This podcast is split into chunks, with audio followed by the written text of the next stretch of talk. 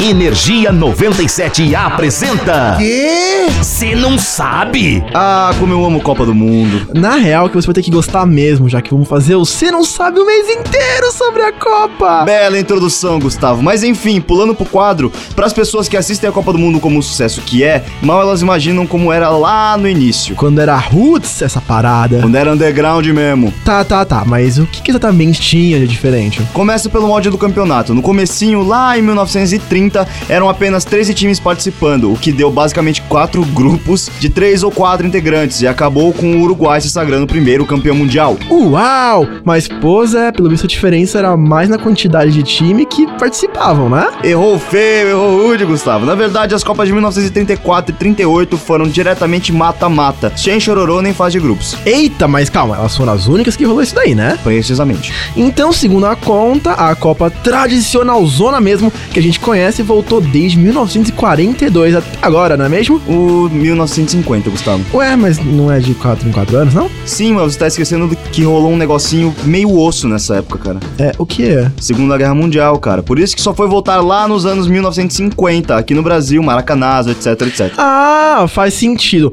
Mas aí, se você curte umas curiosidades extremamente inúteis... Porém, incrivelmente futebolísticas, é só ficar ligado que a gente tá sempre por aqui. Eu sou o Gustavo Maracanazo Fávaro. Eu sou o Zé Constantino e nós somos o Cê Não Sabe. Energia 97 apresentou. Ah, já sei. O quê? Você não sabe?